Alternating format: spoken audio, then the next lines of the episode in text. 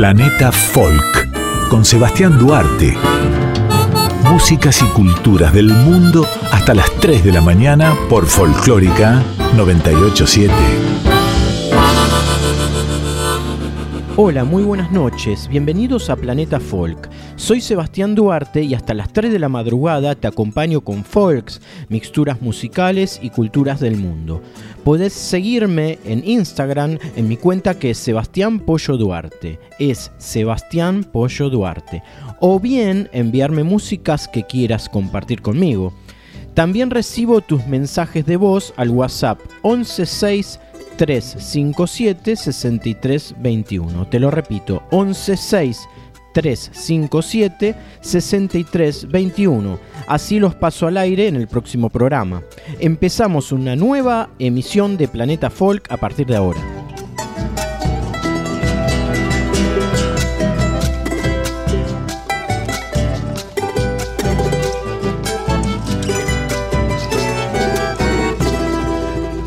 Las Migas es un grupo español femenino. ¿A qué responde su nombre? Bueno, migas es un plato muy conocido en España que se hace justamente con migas de pan, pero tiene ingredientes distintos que por ahí no tendrían que ir juntos, pero la mezcla curiosa de sabores realmente es notable. Se trata de un cuarteto que difunde melodías contagiosas, letras sentidas y la oportunidad de transportarse al viejo continente entre voces, violines, guitarras y palmas. Las migas, entre todas, consiguen que el flamenco se entrelace con pop, folk, jazz, ritmos latinos y música clásica. Escuchamos a las migas tocando bulerías de la Zarra Zamora.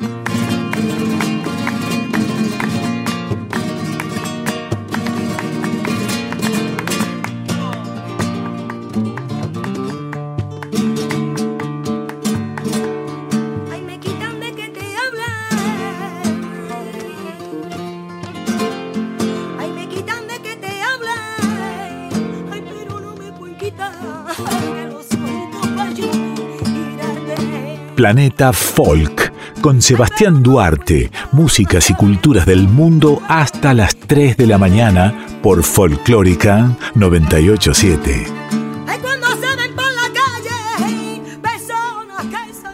Un taiko, literalmente gran tambor, es un tambor japonés, tocado con baquetas de madera denominadas bachi. Fuera de Japón, el término se refiere a los distintos tipos de tambores japoneses. Tambor en japonés se escribe wadaiko. Taiko también se refiere al relativamente reciente arte de ensamble musical de percusión taiko, en japonés conocido como kumi daiko. Junto al uso guerrero de los tambores taiko en el Japón antiguo, estos instrumentos también establecieron una fuerte fundación en el estilo de la música de corte, conocida como gagaku, el cual es uno de los más viejos estilos musicales de corte que todavía se toca en el mundo. El taiko es empleado en muchos eventos festivos tradicionales de Japón, siendo en ocasiones el centro de atracción, como en el Bon Odori, una danza tradicional. Los tambores taiko son clasificados en dos tipos de construcción, Byou Uchi Daiko de parches clavados en el cuerpo y Tsukushimaine Daiko de parches fijados en aros de metal y con cordones cosidos. Los tambores Byou Uchi Daiko son hechos de troncos ahuecados y no son afinables. Dentro de este grupo están los siguientes tambores. Los tambores Tsukeshime Daiko están disponibles en variedad de tipos y son afinables. Ese tipo de taiko es tensionado en sus cuerdas antes de cada ejecución. En Planeta Folk hablamos con Bruno Cecconi, director de la agrupación Buenos Aires Taiko, que suele presentarse generalmente en el jardín japonés de la ciudad de Buenos Aires, pero también tienen actividad en otras partes y en el exterior. En principio nos habla sobre la representación del tambor por fuera de Japón y sobre la característica de Buenos Aires Taiko. Vamos a escuchar a Bruno Cecconi de Buenos Aires Taiko. Bueno, en relación a qué representación de Japón lleva el taiko por fuera de, ese mismo país, es una pregunta algo compleja, ya que em, hay varias instituciones, la Asociación de Taiko, la Federación de Taiko, la Fundación de Taiko, como así también algunos eh, constructores de Taiko que tienen sus propias instituciones y tratan de difundir los países donde más llegan estas, eh, hablando de taiko no comercial, ¿eh? luego tenés grupos profesionales de taiko que eso ya se manejan de otra manera, obviamente con promotores, productores, etc.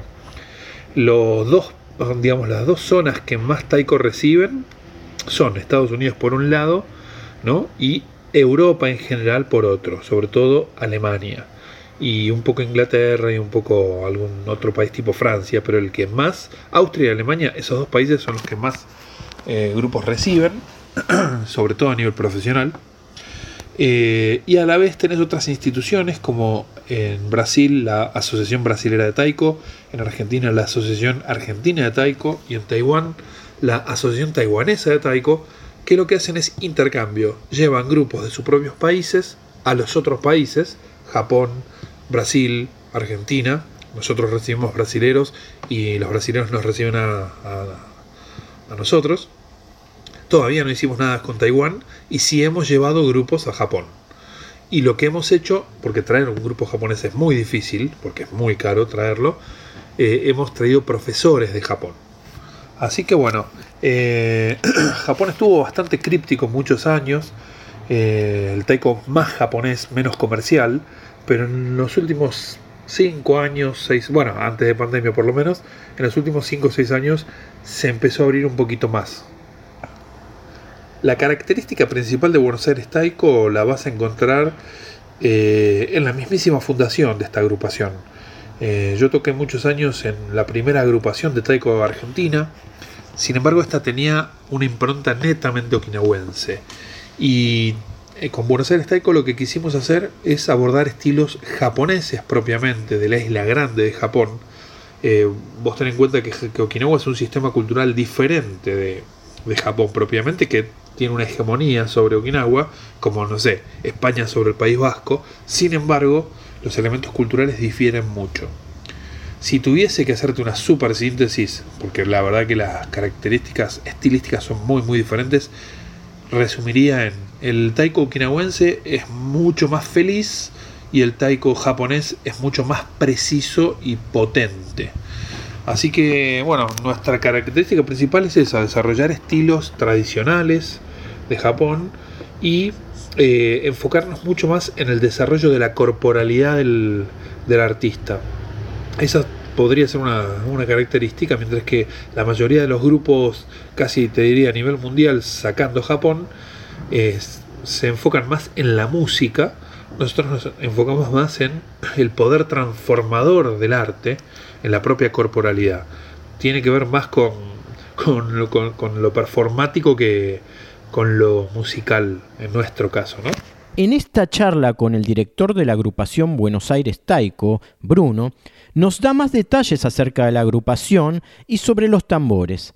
Además nos habla sobre la reacción del público cuando los ve tocar en vivo. Luego escucharemos a Buenos Aires Taiko en acción, en un concierto que ofrecieron en Japón.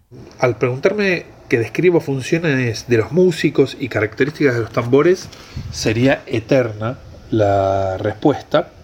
Eh, te diría que si lo tenés que pensar en a nivel, no sé, uruguayo, cuerdas, es decir, líneas rítmico-melódicas, eh, vos vas a tener agudos, medios y graves, ¿no?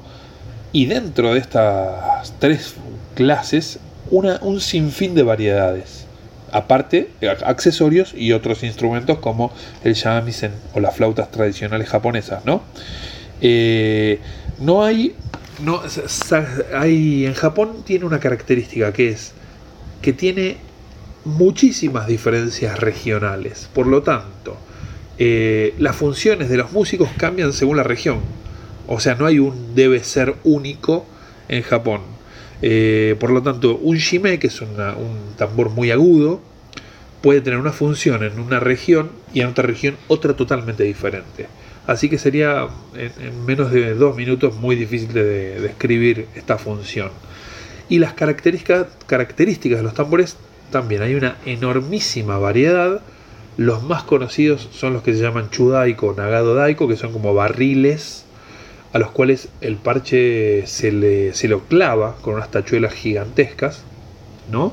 Luego tenés los tambores eh, okedo o okedo daico, eh, que son como cilindros a los cuales se le eh, adhieren dos parches que están unidos entre sí, tapando las bocas del cilindro, las dos bocas del cilindro, con cuerdas, ¿no? Como si fuese un bombo legüero, bueno, pero con forma de reloj de arena.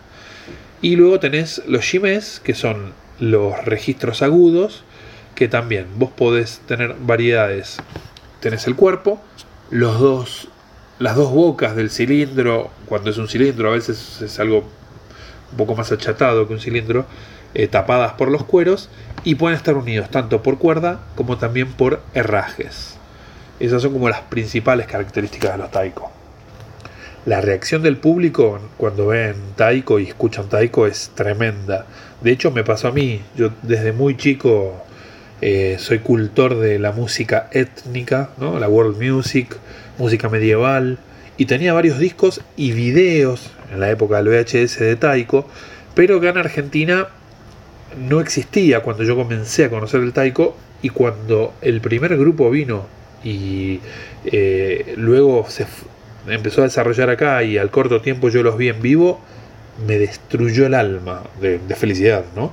Eh, es un espectáculo muy conmovedor y muy potente porque, bueno, esas enormes membranas, esos enormes diafragmas que son los parches de los tambores japoneses, mueven el, aire como pocos, como pocos instrumentos.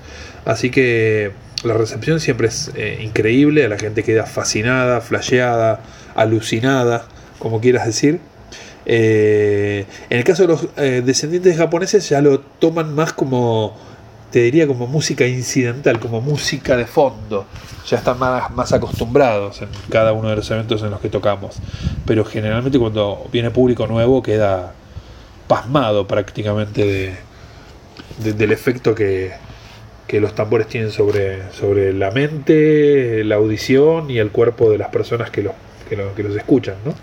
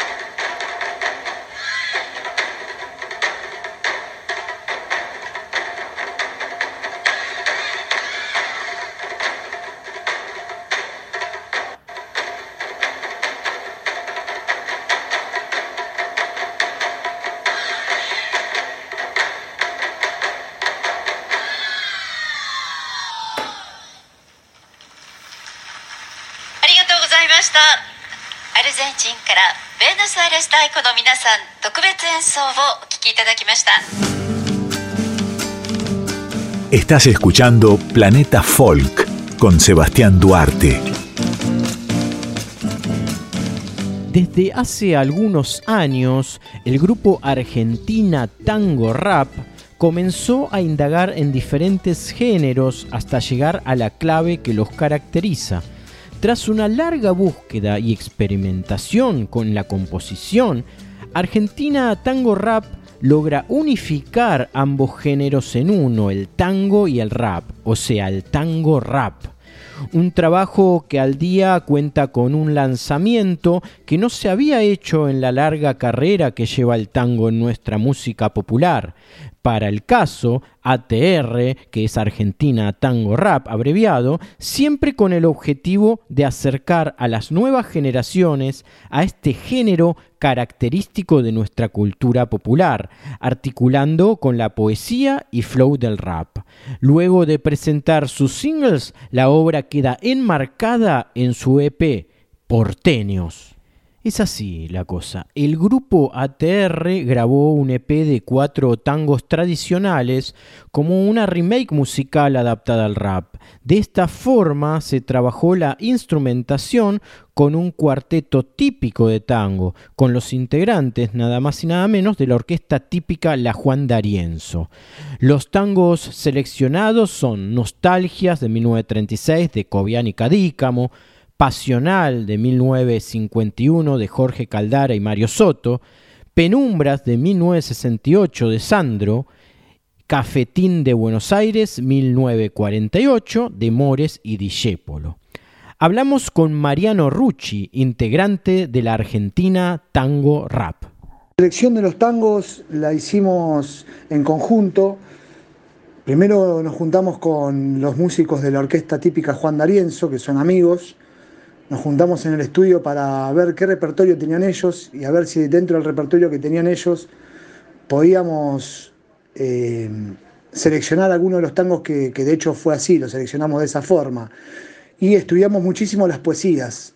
Eh, no nos olvidemos que este disco Porteños, este EP, las letras eh, están intactas, o sea, son tal cual están grabadas originalmente con, la, con el agregado de la poesía que escribió Smoller, ¿sí? es una letra sobre la otra, más o menos haciendo un, un paralelo a estar escribiendo con los grandes autores y compositores de nuestro tango nacional, estar escribiendo juntos, porque están intercaladas la letra original con la letra escrita por Smoller, y la selección fue en base a, un poco al gusto musical y un poco a, la poesía.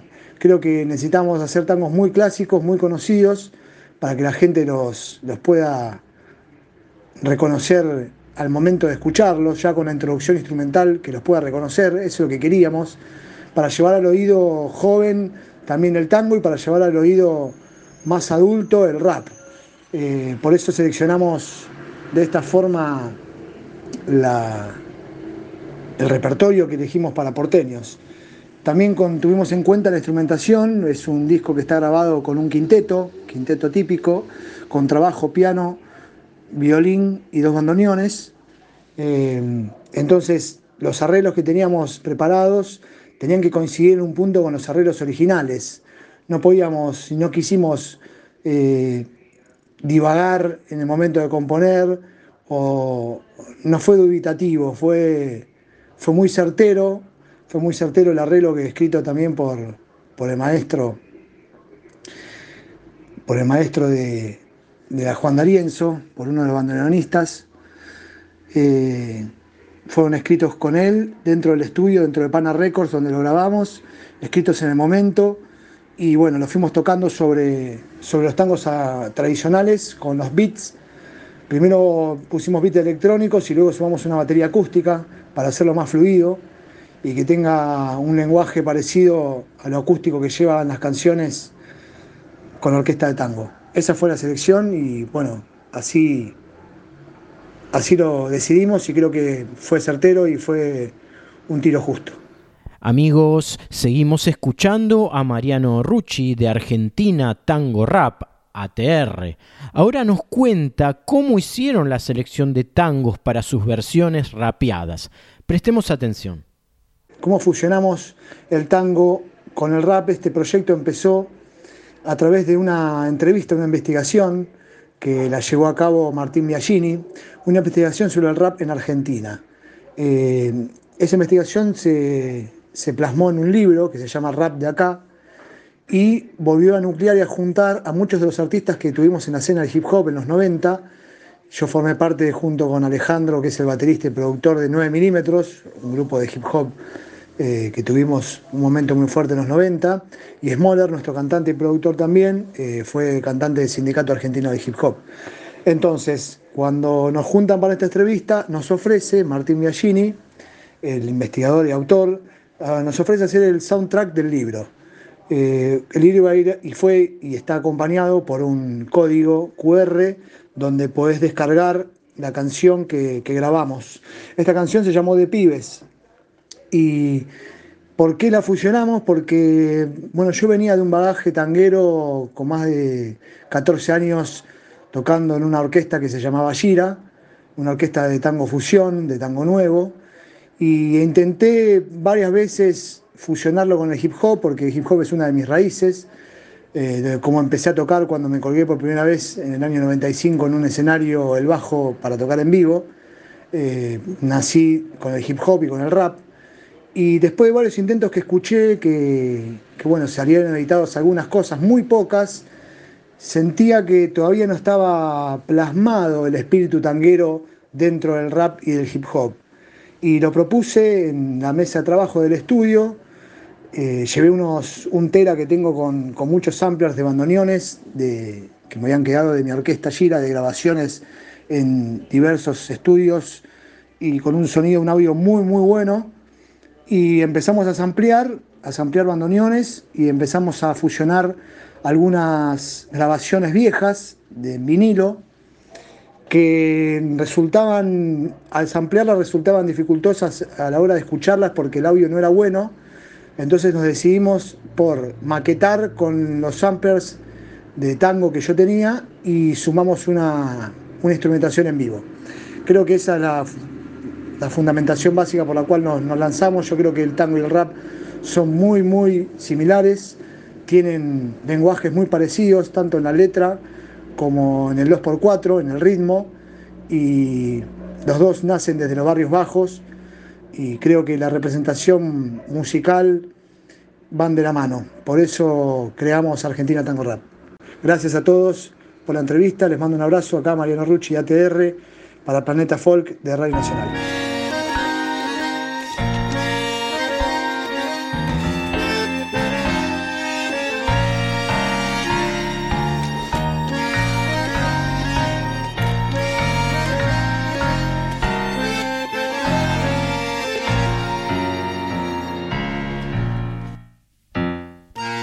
Si lo ves, no sabes si lo sabrás. Yo que sé si lo sabes, el que mira lo verá. Es muy duro descendir, vivir para morir, morir para vivir. Mil veces de ansiedad no podrás, pero puedes intentar. Aunque jures entender y me mires a los ojos, sonriente de placer. Seguro lo intentaste y me puedes entender cuando uno siente amar y enloquecer. Tu beso que me queman, tu labio que me embriagan, tus ojos que me guisan, tu voz que me hipnotiza. Me hunde, me aplasta, me atrapa, me brisa. Es una tortura para mi razón. Y la sed me hace ser lo que soy en mi ser Un esclavo del tiempo, un sueño despierto Un alma perdida con una ilusión Que lleva en el pecho tu amor y pasión. Estás como clavada en mí Por decir, te siento como en el latir Frente a mí Abrazador de mi alma y mis sienes. Nadie nos detiene, nadie nos detiene. Alguien que pasional, temblando de ansiedad. Te adoro cuando estás y te amo mucho más Cuando estás lejos, cuando estás lejos de mí, de mí de mí, de mí. Así, te quiero. Dulce vida de mi vida. Así te siento. Solo mía. Siempre mía. Siempre mía. Tengo miedo de perderte, que me borres de tu mente, que me deje de repente, que me use dulcemente y pensar que no he de verte. Me desangra lentamente, sufro como adolescente. Esto es algo diferente y la duda me calcina. No tengo la medicina, son mi droga, mi poesía, son la música que me mira, mi pasado, mi presente. Estoy quietado, soy consciente que desangro por tu amor injustamente. Sin embargo me atormento y parece que contento Caminando el pavimento, voy silbando por el viento Y aparece el fantasma de la duda y la pasión Atacando por la espalda como la peor traición. En cada instante, febril amante Cada segundo es un diamante. Quiero tus labios para besarte Por siempre o por un instante. Te quiero siempre así, siempre así. Estás como clavada en mí, clavada en mí como una daga, Músicas y culturas del mundo. Sebastián Duarte conduce Planeta Folk.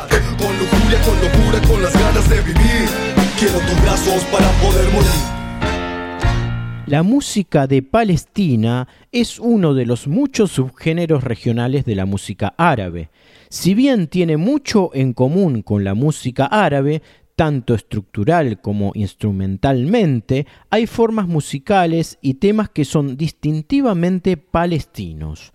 Sobre su música folclórica, a principios del siglo XX, los árabes palestinos vivían en ciudades y en áreas rurales, ya sea como agricultores o como nómadas. Los felags granjeros cantaron una variedad de canciones de trabajo para tareas como la pesca, el pastoreo, la cosecha y la elaboración de aceite de oliva. También fueron comunes los Zahalén, que eran músicos y narradores de cuentos ambulantes, conocidos por sus relatos épicos. Las bodas eran también fuente de una particular música y de una danza llamada dabke.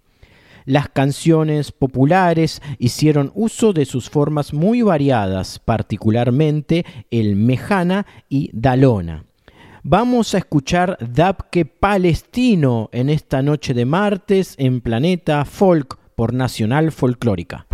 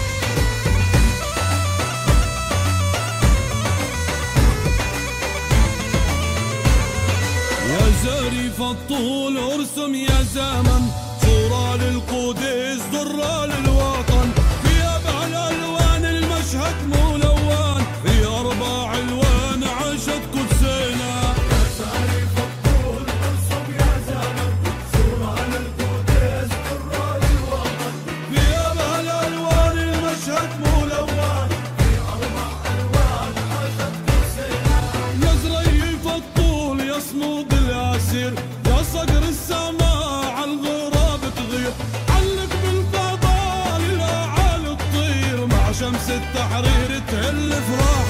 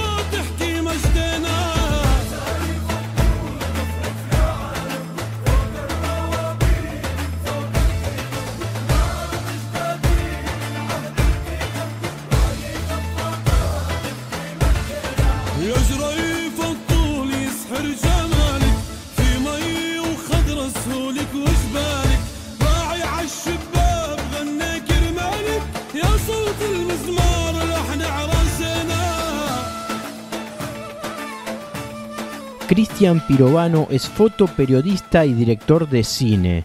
Es uno de los responsables de la película Shalach Shalach, que la estuvieron emitiendo recientemente por Cinear, y la misma la filmó en Palestina. Sus continuos viajes a ese país nos los cuenta a Planeta Folk.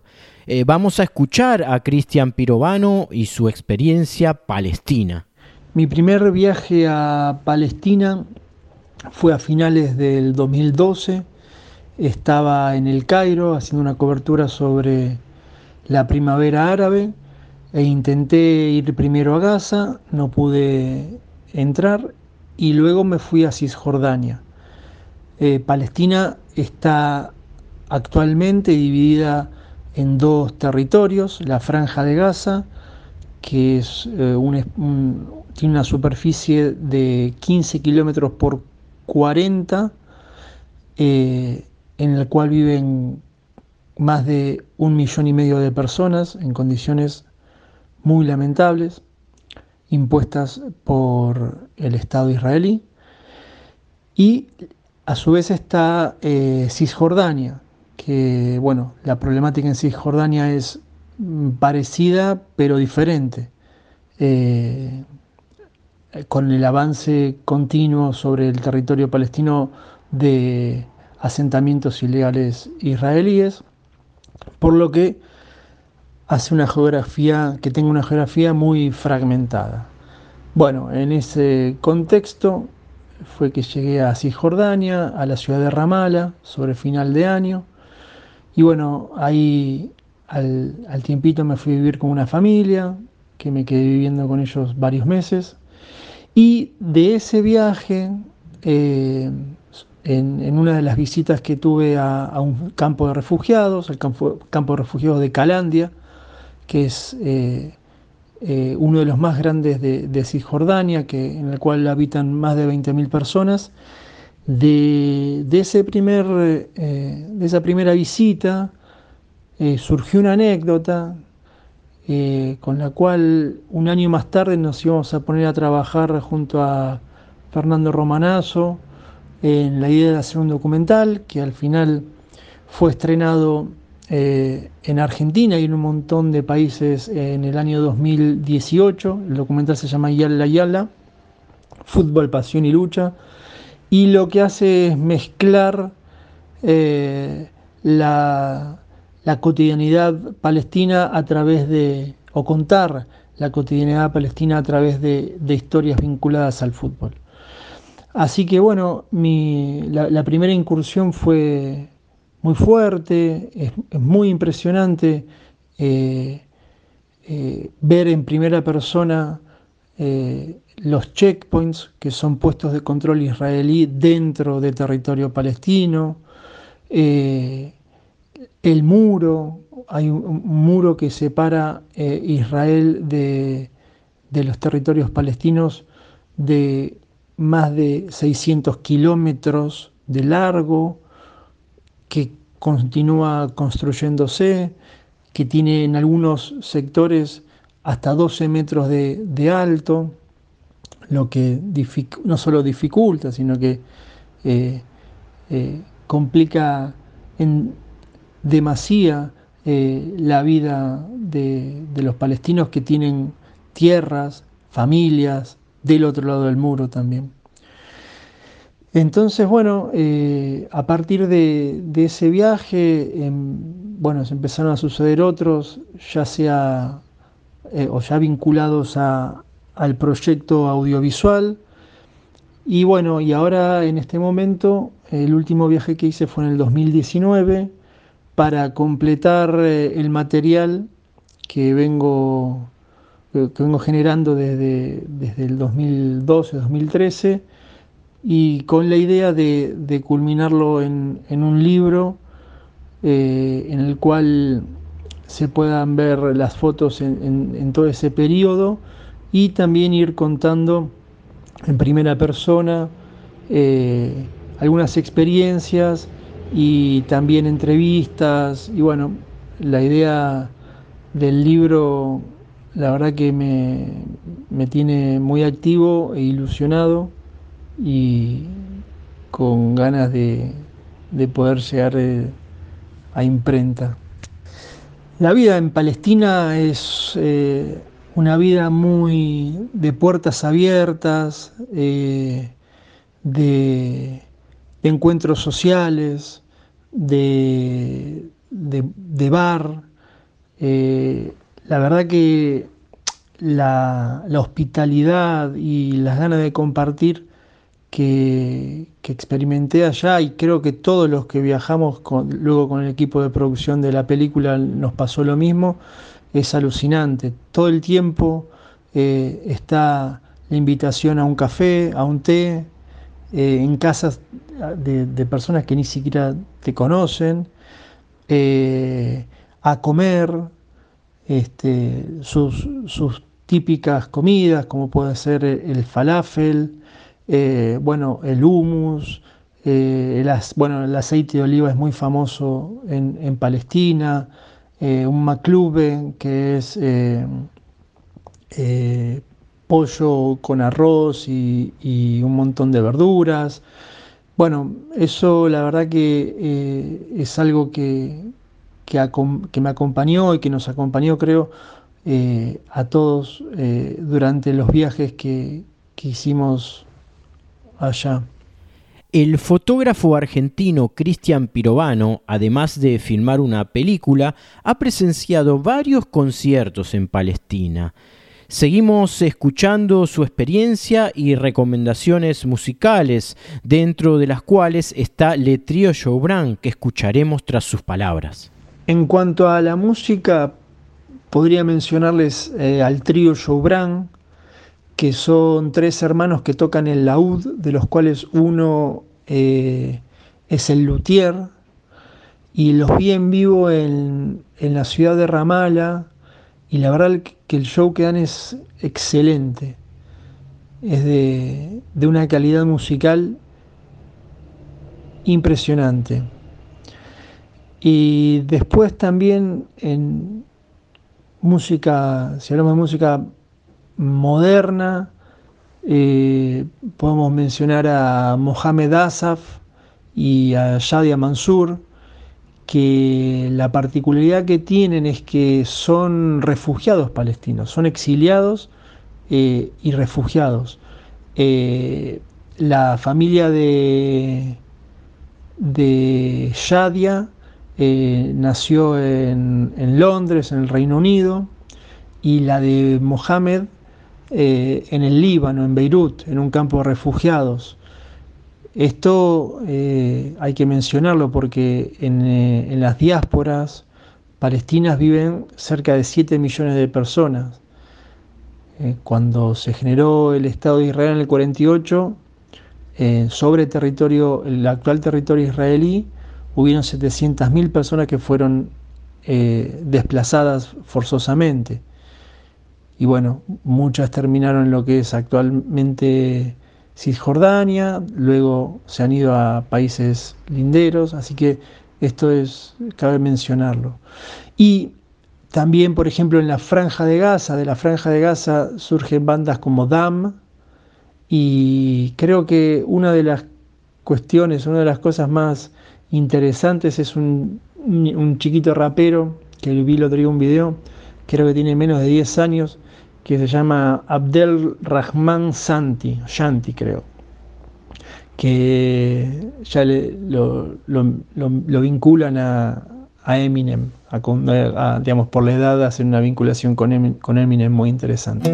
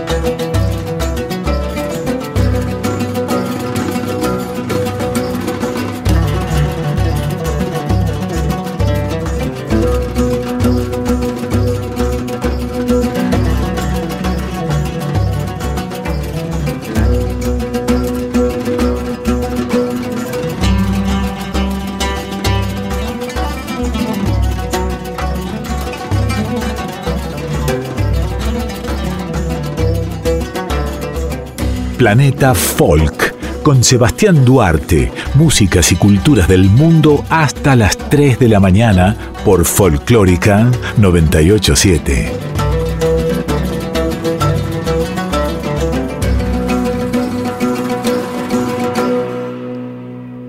Ross es uruguayo. Vivió desde chico en un departamento sobre la calle Convención a metros de Durazno, esquina que inmortalizó en una de sus canciones más conocidas, Durazno y Convención. Su música fusiona rock, candombe, milonga, tango y murga, interpretando el sonido de Montevideo, la capital uruguaya. Hacia fines de los años 60 inició su actividad como músico profesional, actuando en obras de teatro y grupos de rock, además de música nacional uruguaya. Es en París que puede ubicarse los comienzos de su carrera solista. Allí grabó sus primeros cuatro temas. Luego de presentar su primer disco en abril de 1977 en la sala Millington Drake, con muy buena repercusión tanto en el público como en la crítica, regresó a París, donde estaba viviendo. En 1978 se radicó en Ámsterdam, donde fue bajista en varios grupos de salsa, rock y jazz, permaneciendo hasta el 84 en que volvió a Uruguay. Paralelamente a su actividad solista, integró hacia 1984 el grupo Repique, junto a otros músicos como Jorge Vallejo, Alberto Magnone, Andrés Recaño, Gustavo Echinique, Jorge Galamire y Carlos Boca Ferreira. Las actuaciones de este grupo junto a las de José Carvajal, el Zabalero, representaron una nueva modalidad de espectáculos llamados candombailes, los cuales junto a otras expresiones artísticas comenzaron a dar forma a la música popular uruguaya post-dictadura. Antes del alejamiento de Ross de este grupo, participó en la grabación de dos fonogramas titulados Repique y ¡Qué barbaridad! Vamos a escuchar al músico uruguayo Jaime Ross antes de despedirnos de este programa por hoy, entonando la canción Amándote, uno de sus más grandes hits que incluso fue hasta cortina de una novela argentina.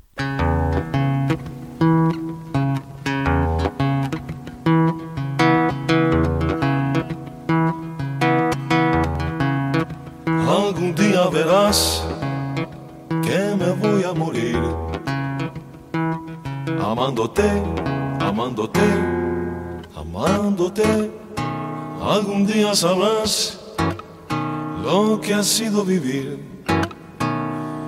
amándote, amándote, amándote. Algún día verás, voy a morir.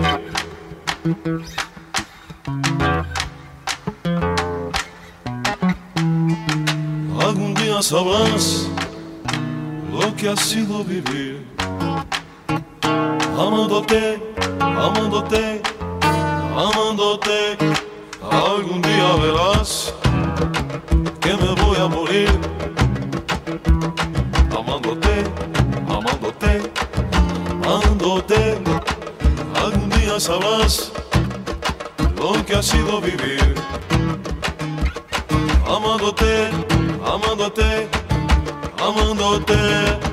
Y fue así que me dijo, no te enamores de nadie, no te enamores de nadie, me dijo, no te enamores de nadie, mi vida, mi amor. Fue así que me dijo, no te enamores de nadie, no te enamores de nadie, me dijo, no te enamores de nadie, mi vida, mi amor. Algún día verás que me voy a morir amándote, amándote, amándote. Algún día sabrás lo que ha sido vivir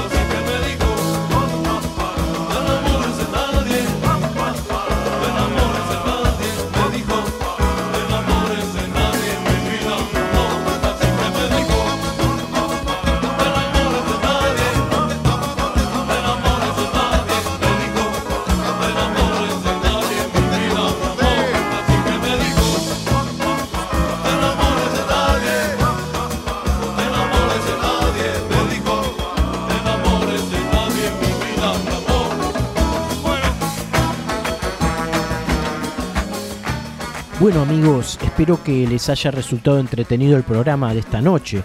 Dios mediante nos encontramos de nuevo el martes que viene a las 2 de la madrugada aquí en nuestra casa, que es también la casa de ustedes, Radio Nacional Folclórica FM 98.7, para emprender un nuevo viaje a través de Planeta Folk. Conmigo, Sebastián Duarte. Abrazos para todos. 100 años de José Pons.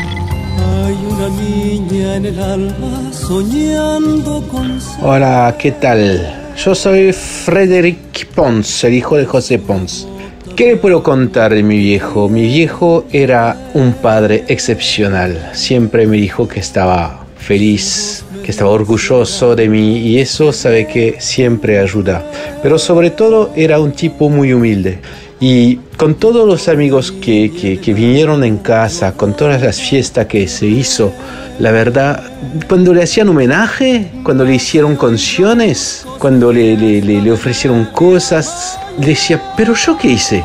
Yo no hice nada, o sea, y se sentía como, lo hacía por amistad, lo hacía porque le gustaba y estaba feliz que la gente se encontraba estaba feliz que, que, que, que, Jairo podía contar canciones de Astor o, o que, que Amelita Baltar podía contar canciones, poemas de Atahualpa. Lo hacía por eso y, y siempre decía, yo no, yo no hice nada.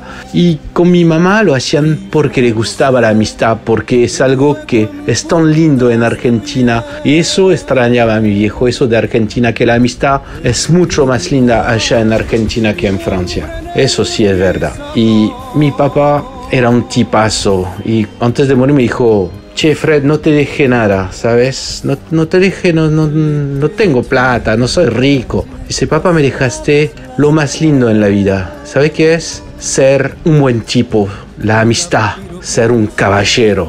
Y todo eso nunca, nadie, no se puede pagar y me lo ofreciste. Y, y la verdad era así. Y se puso a llorar y yo también. Y eso era José Pons. 100 años de José Pons en Folclórica 987.